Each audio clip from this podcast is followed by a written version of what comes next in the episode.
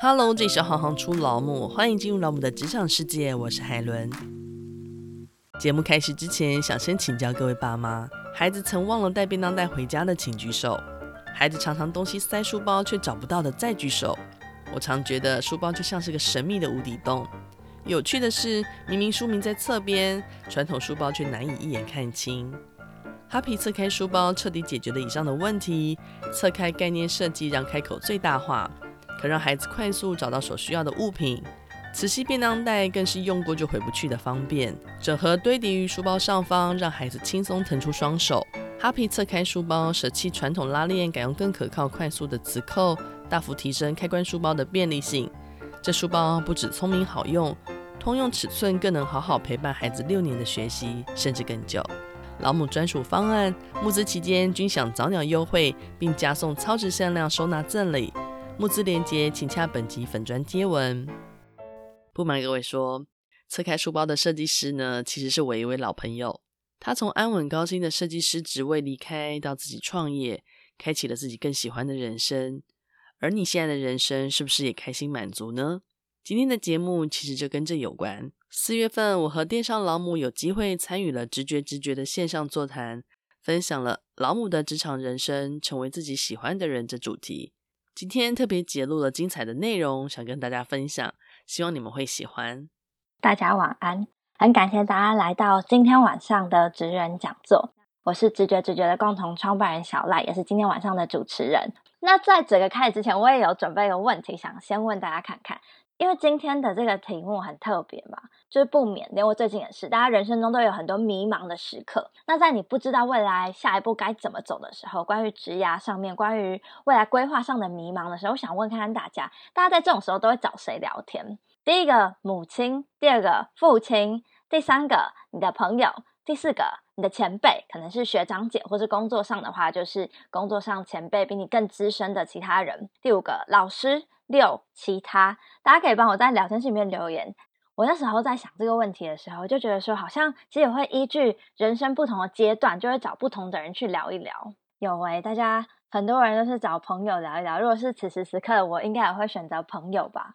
但在我小时候的时候，其实多数人生迷茫的很多时刻，我都会找我的。妈妈聊一聊，但是我找我的妈妈聊一聊呢，不是因为我妈妈会提供给我任何的解决方法，是因为我妈妈一定会听我说话，所以即便是到现在，我偶尔也还是会找妈妈聊一聊啦，因为妈妈好像就是一个这样子的存在，她就一直在那个地方，愿意等待我，愿意接受我。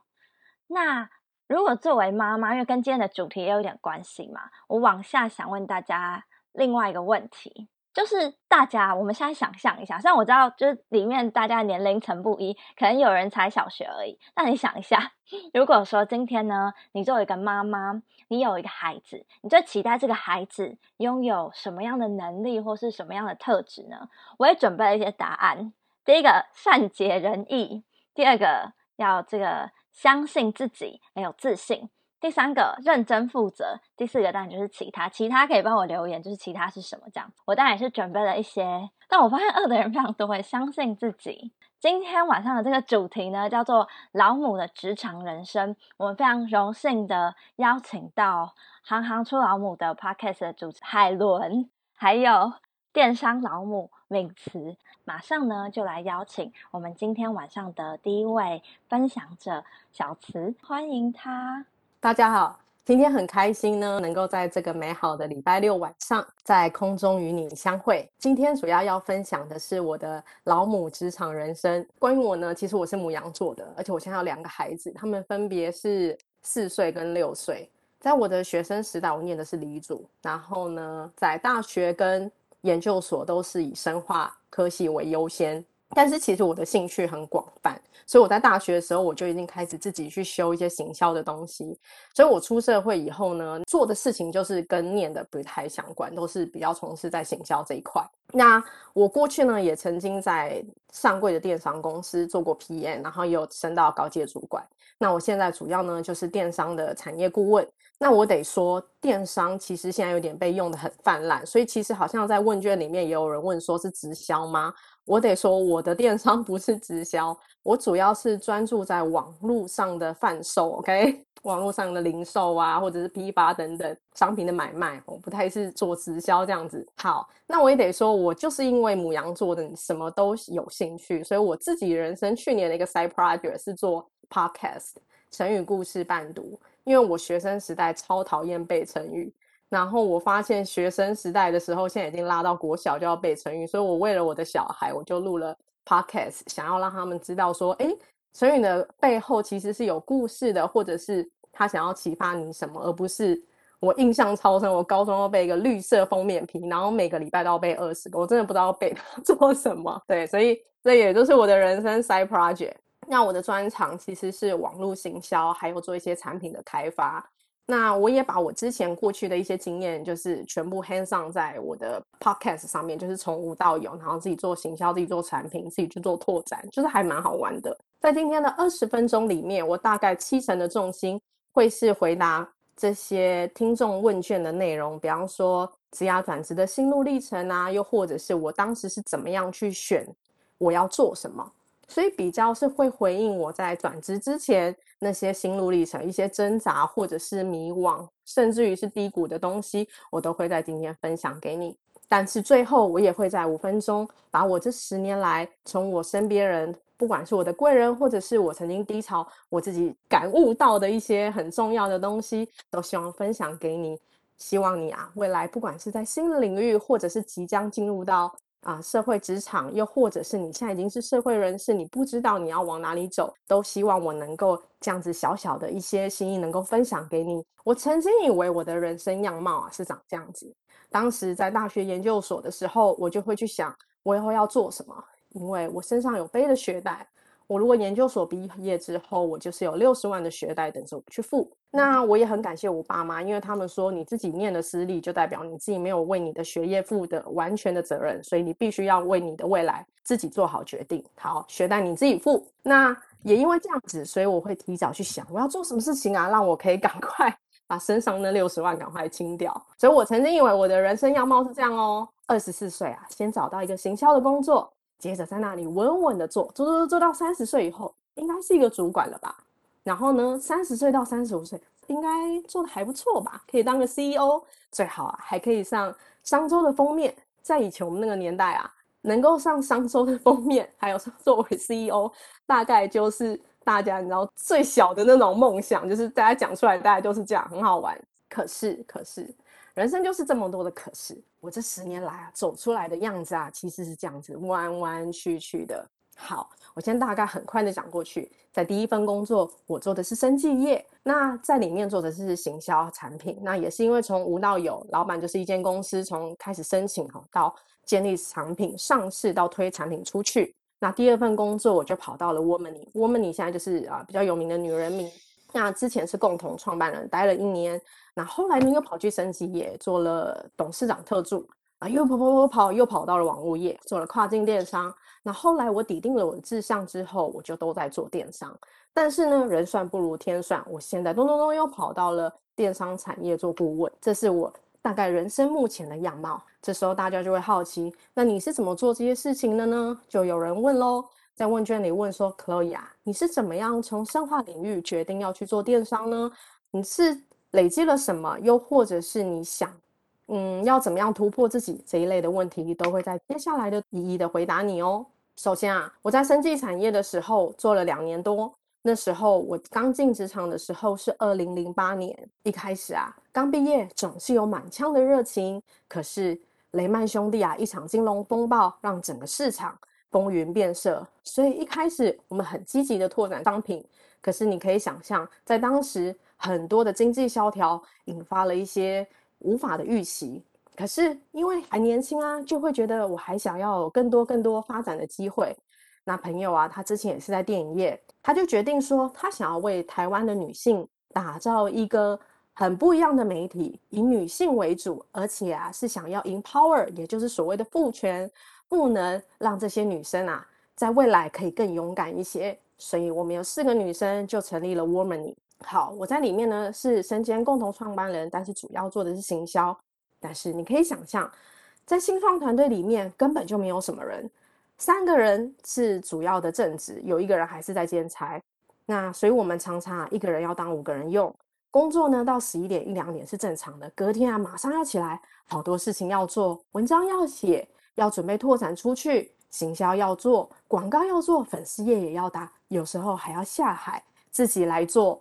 model，你知道，就是要我们有引进一些国外的商品，然后呢，要自己搔首弄姿，就是为了吸引记者，确定他让我们的报道可以出去，就是这样很好玩。但是我也得说，我很感谢这一份工作，就是因为一个人当五个人用，然后也非常知道说，当你没有钱的时候，你有满腔热情的时候，你可以发挥出多少的潜力，这是一个很可爱、很可爱的工作。接下来啦，在这一年里面，就会有很多很多家人的声音，诶你是念台大研究所的呀？啊，你念到生化，啊，你在干什么？你在做网拍吗？在以前是没有电商这个概念的，他们只说你念到研究所，你在做网拍，那我栽培你干嘛？我真是有这一类的声音，或者是大家就会质疑你说，嗯，那你当初为什么要去念生化？就是有各种各式各样的声音，所以我就想说，我真的要放弃本业吗？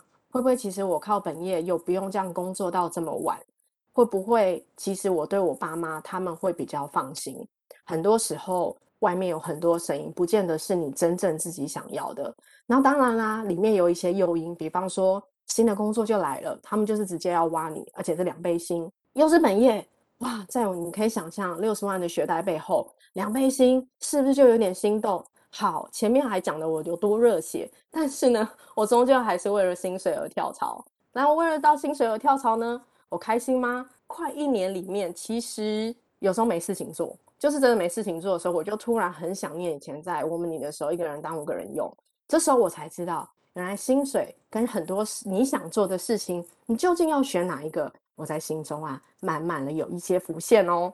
那后来因为有交了男朋友嘛，那也接近三十岁，就会去想说，那我未来有可能要进入到家庭。那我当时呢，其实是把自己放到云林去，云林彰化那边继续跑一些菇厂。未来呢，这个公司也有可能到大陆设厂。那你跟另一半，跟你的男朋友就会去讨论说，未来我们是这样子去建立家庭吗？好，显然也不是。所以咚咚咚的，我又决定我必须要离开中南部，我得回来台北。那在回来中间呢，这个过程，我其实找工作遇到了很多很多的，必须说是低潮。因为在前面啊，我好像有啊、呃、经理的经验，共同创办人、总董事长特助。其实呢，这些头衔让我在找工作的时候，其实有一点点心浮气躁，甚至于叫做骄傲。我觉得我什么都能做。可是当我一零四打开，我去面试工作的时候，哇，那个真的是不堪回首，真的就是被重炮攻击。那甚至于还有啊，在那时候是还跑去应征食品业，啊、做香料的，他是新加坡公司，他就是把你找来面试哦，他就说，我不确定你会不会学完这些东西后，之后自己去开公司，成为我的竞争对手，很有趣。那其实也是因为这样，我才知道哦，其实在外面你不需要过度宣扬你自己，因为别人真的不在意，他们只在意你能够为他们公司带来什么。所以我也从那个。经验当中才知道，说你必须要找到你真正很想要、很专注累积的是什么东西。不可能什么都会，不可能像之前在我们做公关、做客服、做 content、做编辑、哈、做产品，你一定要有一个东西，你在一开始稍微要花一点时间，三年、五年去磨、去认真。好像李安娜，她用六年的时间，一开始默默无名到打造她的电影，你愿意？为一个梦想花六年，什么都没有，默默无名，到最后累积到可以一鸣惊人吗？其实我也很好奇。如果你今天听完这样的故事，你也可以回头想想，有什么事情是你真的真的愿意用六年去累积出来的？那接下来啊，因为我大概就知道我想做什么喽，所以我进到了跨境电商，一样做的是行销经理。那可以想象，都是在一些网站的优化，或者是网站的拓展啊，SEO 这一类，我做的非常非常的开心。但是啊，好景不长，在一年多的时候，我们因为现金流的关系，老板付不出薪水，所以我们只好。跟公司说拜拜，就是讲到老板话，又把公司卖给其他人。但是正因为我前面的这些点点滴滴经历，我才慢慢的形塑出我想要做什么。我要为钱而工作呢，还是我想要为梦想而工作？我是否能够在家庭当中有一些取舍，有一些平衡？那慢慢的，因为我已经结婚了。然后我就必须要想，我将来有小孩的话，我还要考量的是什么？我真的能加班吗？我真的能再工作到十一点一两点吗？所以啊，当时在找工作的时候，我已经有开始有一些要考量的。那我也很幸运，在本土电商生活市集，我进去应征的时候，把我过去我想要的、我在乎的、我必须要妥协的，好，比方说刚才讲的，我已经要成为一个妈妈了，我可能就需要有一些多一点时间。这公司会不会要加班啊？这些我都得考量。我列了一大串的问题，在面试的时候一一问了我的面试官，一一问了共同创办人。那我也很感谢，他们也都一一回答了。我确定这一家大概是我想要的公司了。那我也很幸运，当天就拿到 offer。在这间公司里面，我做了几乎要六年。那我也得说，我一开始啊，很多事情真的也不懂，而且呢，产品经理啊是要跟工程师工作，我根本就不懂那些程式语言。所以在一开始的时候，我都还印象非常的深。老板问我什么，写个笔记，我手都还在发抖，因为这间公司准备要 IPO，准备要上柜，它有很多财务相关的东西必须要系统化。那时候啊，我跟其中一个老板都要跟外面的 ERP 公司开会，那时候我就很紧张，我生怕老板发现我其实是一个笨蛋，我真的听不懂财务。我在电脑前啊，都要假装很认真，然后手都不敢动，这样还一直猛做笔记，因为要不要让人家发现你是个笨蛋，所以一直猛做笔记。就在那时候，跟顾问，然后跟那个老板，我们就三个人，然后每次都在讨论那些财务东西，什么进货、销货啊，进销存还可以，可是销退、进退这些真的太难了，我真的没有会计的背景。哇，你要想象我一直在那边装懂，可是呢，有一天啊，老板他就说了一句话，老板呢，他是史丹佛研究所毕业的，他跟顾问说，那顾问还比我还小，我七三年，真的顾问比我还小，他就说，顾问。我真的，我从小到大，我真的听不懂这门课，我真的听不懂老师你在说什么，顾问你在说什么。结果我如释重负，因为我才发现，当你不懂的时候，你真的不用装，你就是清楚地表达出来，你真的不懂，旁边的人 其实可以帮助你。从那一次以后，我就突然开窍了，我就是真的不懂，所以我要尽可能的跟旁边的人去合作，尽可能的去询问，不要怕被笑。当然，在这个工作里面，我真的累积了很多，要跟各式各样的人合作。你要去倾听别人，更重大，你要有宽大的心胸，海纳百川嘛。但是呢，大家就会，那你做的好好的，为什么跑出来自己做？其实啊，是因为在两年前。我因为太喜欢太喜欢的工作了，所以呢，我常常不太睡觉，因为我很难入睡，我就吃安眠药逼自己睡。隔天早上起来，因为安眠药药效还没退，我就灌两杯咖啡，我就这样子。然后呢，中午也不太吃饭，因为我要省时间去开会，我要完成很多很多的事情，帮公司的第三家子公司赶快能够损益两平，然后甚至于成为可以很快 IPO 的第三家公司，心里非常的着急，所以我有一点就是操之过急了。所以呢，在过去呢，我这一些经验当中，让我也有一点点心急了，所以我的心脏其实有一点点出问题了。那我先生也因为我的孩子还小，他就说啊，你真的必须要让自己休息了。所以呢，才啊因缘际会之下停下了脚步。那也很特别，所以我在两年后，我可以在今晚与你在空中分享我过去的一些点点滴滴。那我也得说，我这一路啊。其实很感谢身边有很多很多的贵人帮助我，不管是老板、主管，或者是我的同事，甚至于有时候是因为我一些啊、当时可能还年轻，有一些自己可能太心急，甚至有时候骄傲了，哼，就是开个会还可以顶撞主管，就觉得你为什么要挑我东西的毛病？可是我没有去考量到。其实我的立场并没有懂得全面的全局观，所以我也后来慢慢的仔仔细细的反省。所以我今天也想告诉你的是，要怎么样能够越努力越幸运呢？也就是呢，我们可以如何打造幸运的体质？也就是你不管在任何的产业，或者是你即将要转职，又或者是你即将踏进职场，你要准备去面试了，你都可以让自己，你的心里可以更踏实、更稳定。在这里面啊，我大概归结了三个最重要的：要善于与人合作，还有正向心理，以及培养指人精神、指人态度。这三个啊，看起来好像你都会觉得很简单，但是我得说，做起来真的很难。怎么说呢？比方说，要怎么样善于与人合作呢？因为台湾的教育永远都是排名制度，所以呢，我们都好像觉得必须要比别人好，我们才能够在那个地方生存下来。但是其实职场啊，并不是这样，你必须要跟各个部门的人去合作，你要懂财务的语言，你要懂工程师的语言，你不能用自己的方式一直在推销你的东西。就像我刚才前面讲了，我在前前一份跨境电商的时候，我觉得我的简报，我的行销。点子非常的棒，为什么主管你不买单我？我口气甚至于急了。但是我的主管他耐下心来跟我说，因为你有很多东西是你没看到的，只是你在这个位置看不到，所以我才知道原来啊，我必须要去别人的位置、别人的角色、别人的部门去设身处地。那再来呢，正向心理不是每天就是喊的鸡汤，有一个很重要的精神就是不要养成抱怨的体质。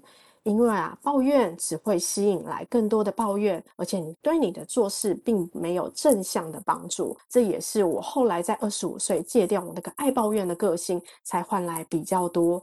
啊，明确的结果，这是我想分享给你的。另外一个，就是职人的态度，因为现在呢，我们都会知道说，你要不断不断的探索，但是探索的过程不代表随便，而是在每一个你正在做的事情都要发挥到最佳的精神。什么意思呢？在今年农历年的时候啊，我在我们家旁边的华山，两天里面我看了这个街头艺人叫小绿人五场表演，整整五场。第一场的时候，我只是觉得哇，好有趣哦，把帽子玩成这样。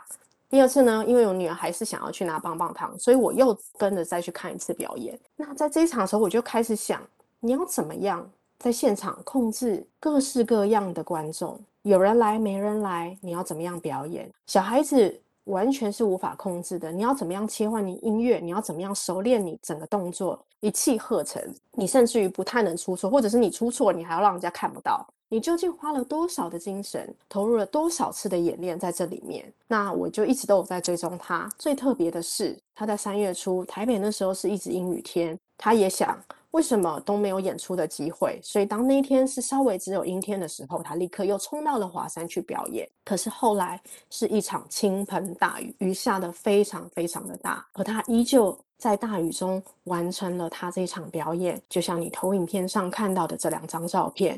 其实啊，这个过程当中非常非常的震撼我。我就想，我究竟我想要做的是什么？其实我不知道我想要成为什么，所以我到现在还是不断的探索。但是我很羡慕小绿人，他在二十岁出头的时候就知道他对街头表演有兴趣，他对帽子有兴趣，他甚至于不在意被人家笑，他是一个戴绿帽的男生。然后呢，他就是非常专注在他想要的东西。所以啊，我也分享给你。希望你如果真的心中有很想要做的事情，不要怕，六年去累积，七年、八年继续让自己发光发热，你一定会找到你自己想要的，并且成为自己喜欢的自己哦。那我现在做的是电商顾问，如果你有任何问题呢，也可以私信我一四一八零八一四 at gmail.com。那如果无聊了之后想要听妈妈呢碎碎念，也可以关注我的 podcast，所以故事伴读。那以上是我今天的分享，谢谢你，谢谢小慈。我听完都觉得有满满的能量。等一下有另外一位也非常用力的活着的讲者海伦，一样会跟大家来分享他在生涯探索的过程当中发生了哪些经过。所以一样呢，我们马上。就来欢迎海伦来跟大家分享要怎么样成为自己喜欢的样。那我就把时间交给海。Hello，大家好，我是行行出老母的主持人，我是海伦。在开始之前呢，想先问大家几个问题。第一个问题就是你有多喜欢自己？你觉得你有多喜欢自己？如果一分到十分的话，这是第一个问题哦。然后接下来下一个问题，你有多喜欢工作中的自己？我先当大家今天可能有一半是。已经在上班的一半是可能还是学生们。呃，下一个问题是说，选择工作的时候你会特别在意什么？比如说，第一个是薪资，第二个是成就感，第三个是价值认同，或是其他。下一个问题是说，想请教大家，你现在是父母亲吗？或者是说，你未来有没有可能成为父母亲？然后，我最后一个问题是，你希不希望自己的孩子未来是喜欢自己的？好。为什么要问这些问题？大家大家都知道。我想跟大家说明一下，就是跟小池比较不一样。我是个文组的，我是比较用我自己的人生经历来跟大家做分享。那第一句话就是，我是一个一直都很用力的人。那为什么会这么说呢？第一个是北三门，北三门。它出现在我的人生是在我的国中的时候，因为我是在树林的小乡下长大的。我到国中的时候有这个机会可以到台北念书，那国中三年，整整三年，我都只知道从台北车站到学校的这条路。所以我就是每天搭车从北三门，然后到我的学校。我然后那个时候我自己不认为我应该，或者是说我有那个需要，然后去探索别的空间。比如说，我那时候不会想知道说西门町在哪里，也不会想跟同学出去玩。然后第二个是我有创过一个记录，比年夜饭还要重要的事，就是我曾经有三年还是五年的时间，我不曾跟家人吃过年夜饭，因为那时候呃我大学，然后我跑去打工，那那个打工是。我去那个专柜卖酒，那专柜卖酒的话呢，它的除夕夜一直到年初二是 double 的，因为我不知道大家有没有曾经站柜的经验，所以一天三千块钱对我来说是比年夜饭还要重要的事，所以我就连续三到五年都没有跟家人吃年夜饭。第三个呢是我想成为实习生，为什么会特别拿出来说？因为那个时候我曾经有一个老师是。张仁雄，张仁雄他做过很多很厉害的节目企划。那那时候我就在暑假的时候主动的去跟老师说有没有机会可以成为实习生，所以我就成为了电视节目的脚本的企划人员。然后第二个是我后来有一份工作做了十二年，那那是在产品设计公司，但当时他们呃并没有实习生的需求。那那时候呃我就主动的问学长说。如果有机会的话，我可不可以一个礼拜去一天就好？那学长是说，我可以帮你问看看。然后这一问我就进去了。然后这一问当了实习生之后，后来就有机会成了正职。不止成了正职，我最后还做了十二年。然后第三个是预产期跟越南冰棒这个事情，是我之前还蛮常有需求，必须要到越南出差。我生了两胎，然后两胎我都是休息八个礼拜，我就回去上班。然后。第一胎结束之后呢，我就有机会到越南出差。那那时候我其实还在喂母奶，所以我就带着我的挤乳器，然后跟着我到越南。那时候我有先问了一下，就说不好意思，就是公司的冰箱可不可以借我冰母奶？公司就很大方的说没关系啊，你有需要你就冰啊。我要离开的时候，那冰箱整个冰柜全部都是我的母奶冰棒，带回台湾的时候全部都还是冷冻的冰棒，然后我的孩子都还可以吃。这件事情我会特别把它拿出来说，是因为我觉得，呃，那个时候这件事情对我来说非常的重要。我觉得这东西可以去呼应一下小池刚刚说的东西。然后，所以你们可以看到我的人格特质基本上就是很用力、很认真的一个人。然后，或者是说我会主动找机会，或者说甚至在所有过程当中，我会很享受我的说话的过程。因为我自己是念实践媒传，我是第一届的，但是我自认为我的设计能力没有我同学好。可是呢，我觉得我很能享受。欣赏设计的过程，或者说我们有很多不同的课，比如我们也会有文案的课，也会有呃广告设计的课。并且说我在这当中发现了我对于沟通这件事情非常有兴趣。然后我还想简单讲一下，就是那些比我还要用力的人，因为中间我曾经工作两年之后，我就跑到澳洲 working holiday 一年，然后那个时候还是很早的时候，零七年吧。然后那时候我前三个月是去呃语言学校。那那时候其实我已经快二十九岁了，然后我遇到一个同班同学，他是从德国来的男生，现在看到了这个小帅哥，然后他那时候他才十六岁，他一个人从德国飞到澳洲过他的暑假。哎，我看到人家讲哦，产后两个礼拜就去工作，是因为喜欢工作吗？说老实话，如果给我选，我宁愿选择在家啊，因为 职场的母亲有时候会是这样，就是你在思考这个过程，你就会觉得，如果我没有在那个时间点准时回去，有没有可能我的位置就会不见？我觉得这个是另外的议题，我们大家可以再多聊一点。然后这个小男生呢，我继续说，他基本上他来了之后呢，一个人搭飞机，然后一个人去 homestay，那每一个人每天上学，然后那时候对我来说有点惊讶。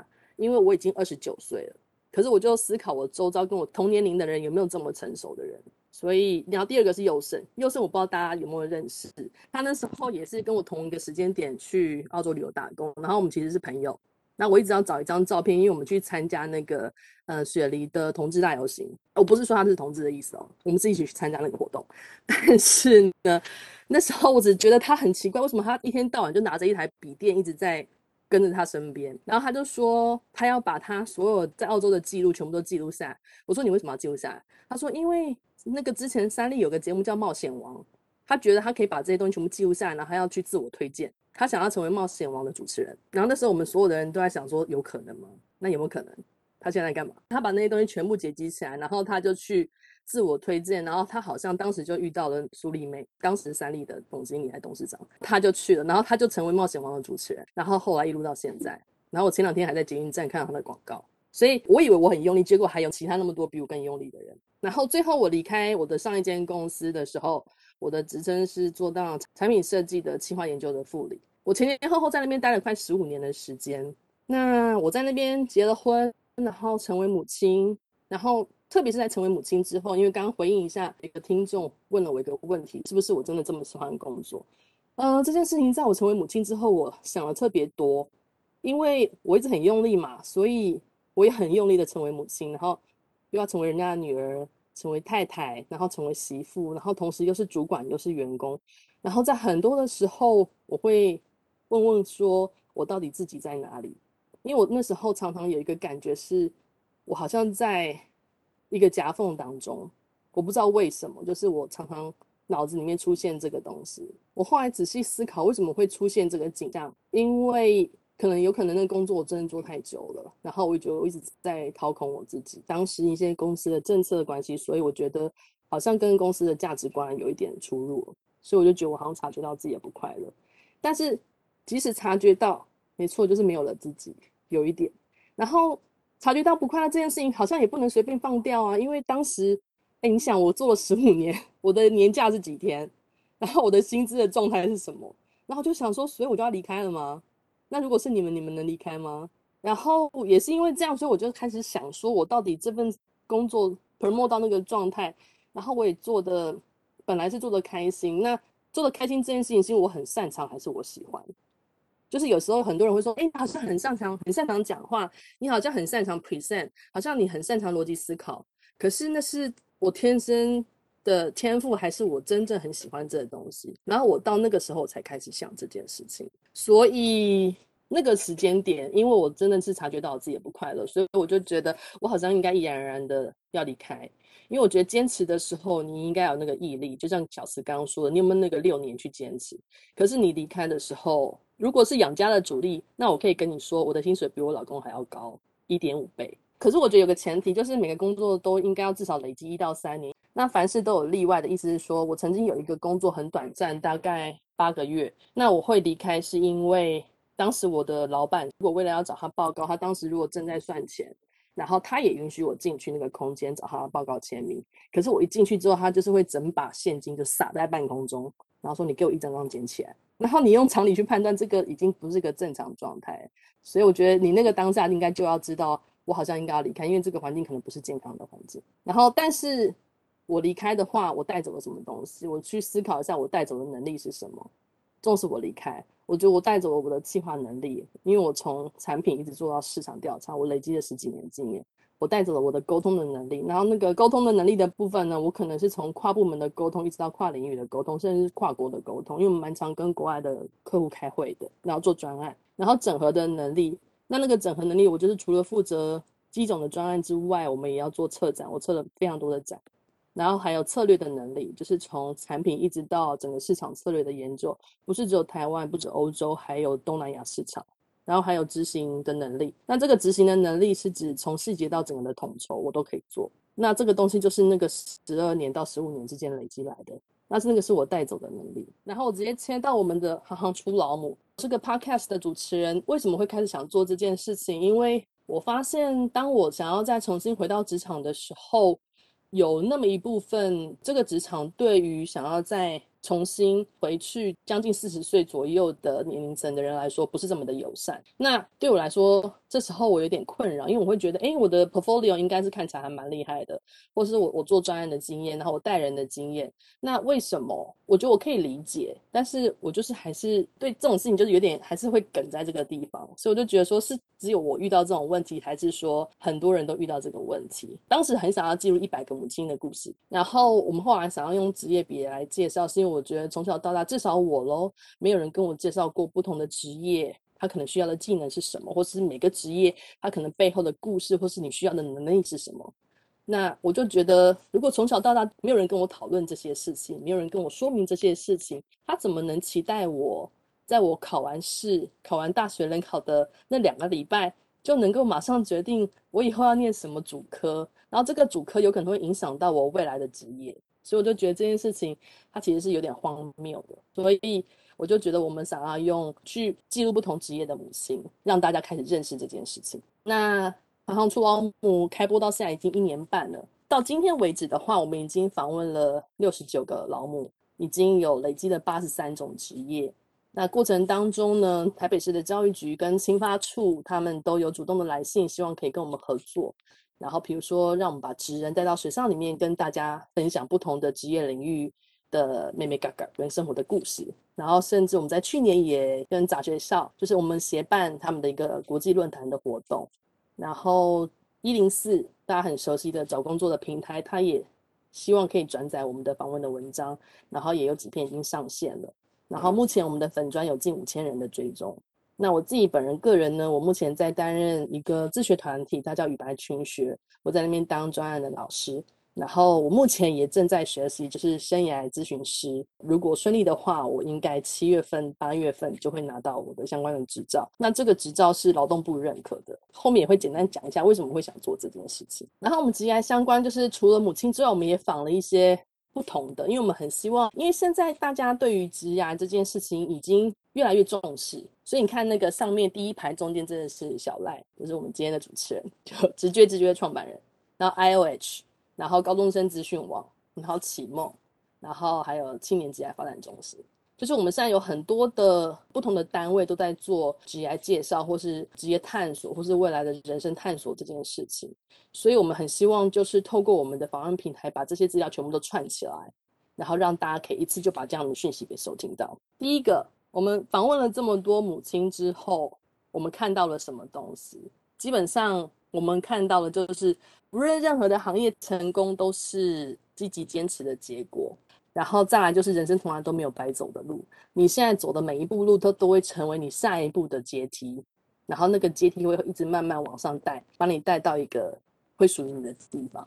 然后访问的过程当中，曾经有百分之八十的人受访者都曾经转弯过，就比如说他可能最后做的工作跟他一开始念的不一样，或者说他曾经转职，然后。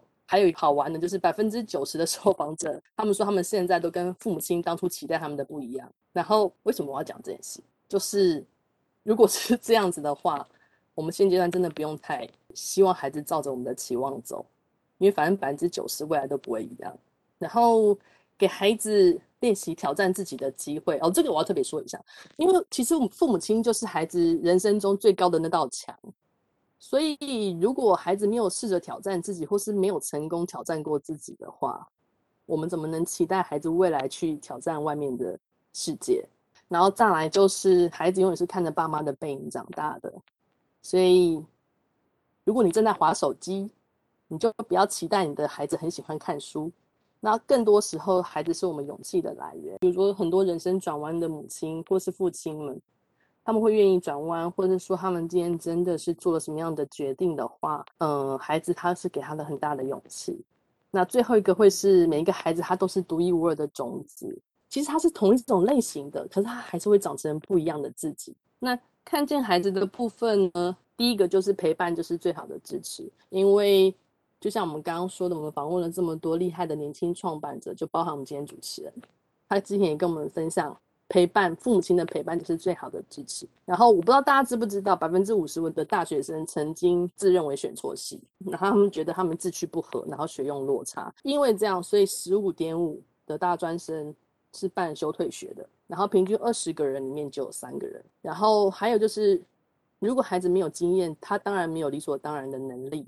很多时候大人会觉得，为什么你不会这么做？但是其实他们就是没有经验啊，你我们不给他经验。再来就是，如果父母都不支持自己的孩子的话，还有谁会支持他？相对的，反过来说，有时候父母才会是孩子最大的压力来源。的确，当父母非常不容易，很多人一定也现在点头如捣蒜。然后，对于孩子来说，有个东西还蛮重要，就是对于现在年轻孩子来说，工作的意义感它是大过于薪资追求的。反观我自己啊，就是我听了这么多妈妈们跟我分享，可是我觉得基本上要回馈跟落实是最困难的。比如说。教养这件事永远没有 SOP，因为每个孩子都不一样。可是如果说听了这些，我们可以有一点点修正。那个对方讲的是十度，可能我们修正零点五度，可不可以？还是可以啊。然后或者说以前孩子跟我们冲突的时候，我们会跟他很正面的冲突，或是我们会很希望我们用父母亲的威严把他压下去，或者希望他听我们的。可是好像有一些其他的方法可以参考的时候，试着用看看，然后看看那些方法会不会带来一些比较好的结果。我觉得这个都会是很棒的回馈。然后，育儿跟职场一样，其实都没有捷径。无论是小慈刚刚分享的职场的部分，育儿的部分也是一样，永远都是要慢慢的经验累积，然后靠自己的观察。但我觉得一个很重要就是，不论我们今天扮演什么样的角色，就不用害怕求救。就常常大家会把那个压力累积在自己身上。觉得我没有这么做，我是不是就不是一个好的孩子？或是我没有那么做，是不是我就不是一个好的母亲？我觉得不是的。真的很累的时候，真的很需要协助的时候，我觉得周遭的人都会愿意给我们帮忙的。然后找回人生的顺序跟主导权，这个是我一直在摸索的。我觉得一旦摸索到了，你就不会觉得很委屈，因为通常你一份工作没办法待很久，就是因为你觉得委屈了，不论是心委屈或者是薪资委屈了。可是我觉得，如果你能够把这个人生的顺序跟主导权慢慢拉回自己身上的时候，你就不会觉得你很辛苦。那因为我妈妈离开的比较早，所以我都会一直回想，问我自己说，如果今天我要离开的话，我希望留给孩子的是什么？然后我就觉得我现在做的事情好像是对的，这样。然后我觉得要找到自己在意的价值这件事情，可能他没有办法一下子就跑出来，可是可以慢慢的。慢慢的发现，你做什么事情会特别开心，然后做什么事情可以废寝忘食。因为你如果真的很喜欢，你就可以忘记，你就可以进入那个心流。可是你不喜欢很多事情，它就会成为你的借口，或是你就很容易累。我想大家一定都很有所感。最后讲一下那个生涯咨询师这件事情。呃，为什么会想要去上生涯咨询师的课？因为就像我刚刚说的，我会一直问我自己，我想要留给孩子什么。那生涯咨询师，我很希望他最后最后，当我孩子十八岁或二十岁的时候，或是 even 是他们长大成人的时候，我很希望他们很开心的笑着，然后享受他们当时的生活。所以我就觉得生涯咨询师好像是我可以去前进的一个方向。那生涯咨询师有几个重点，一个就是亲民的看见，亲民的看见是说我们不带任何的偏见去聆听他们，然后去看到他们。那那个时候，有时候是需要角色切换的。就是如果我一直站在母亲的角色的话，我可能很难切换。所以我可能在这边我学到了一些方法，然后我会未来试着。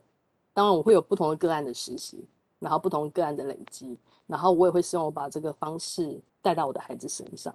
然后当然就是刚刚讲的聆听跟陪伴这件事情。